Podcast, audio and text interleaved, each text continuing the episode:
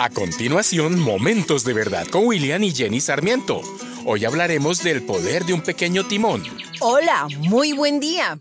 En estas últimas décadas nuestra sociedad se ha enfrentado con la amenaza del terrorismo, armas químicas, biológicas y depósitos de material nuclear. Las grandes potencias del Occidente se sienten amenazadas por la posibilidad de que naciones extremistas enemigas posean ojivas nucleares y armas de destrucción masiva escondidas bajo la superficie o en grandes hangares camuflados.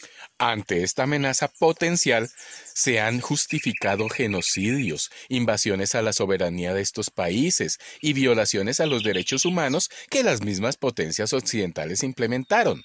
Sin embargo, la sociedad también ha sido víctima de la mayor destrucción masiva inventada con arma pequeña en dimensiones de alcance cósmico, que contiene fuego comprimido en su interior y es capaz de quemar en cantidades enormes más allá de tu imaginación se detona con un mínimo movimiento. No necesita recargarse, pues es impulsada por el mismo infierno. Y lo peor es que descansa en tu boca y en la mía. Si estás pensando que es la lengua, acertaste. Alguien dijo que está puesta en un lugar muy húmedo, así que resbala fácilmente. En verdad, ¿cuál arma de destrucción masiva ha matado, dividido, calumniado, difamado, enemistado, sepultado y separado matrimonios, amistades, iglesias, hermanos, parientes y amigos, y lo peor es que no hacemos nada. Pero, ¿qué pretendes? ¿Que tome unas tijeras y comience a cortar lenguas por todo el mundo? No, claro que no, no podemos cortarla así como no podemos dominarla, como lo dice Santiago 3. Fíjense también en los barcos. A pesar de ser grandes y de ser impulsados por fuertes vientos, se gobiernan por un pequeño timón a voluntad del piloto. Así también la lengua es un miembro muy pequeño del cuerpo, pero hace alarde de grandes hazañas. El mismo Santiago revela la verdad respecto a las dos naturalezas que habitan en todo hijo de Dios.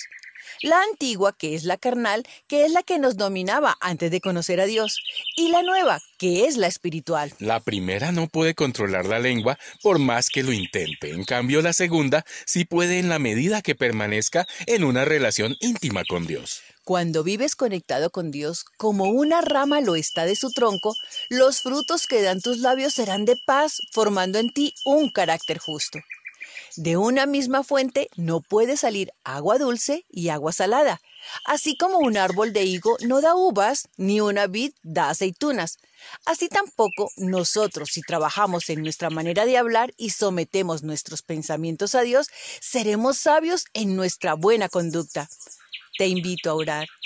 Padre Dios, gracias por el maravilloso don de poder relacionarnos a través de nuestra boca pero quiero pedirte que en todo momento tu Santo Espíritu me guíe y yo tenga dominio propio para refrenar mi lengua cuando vaya a hablar palabras necias, palabras que no traigan bendición.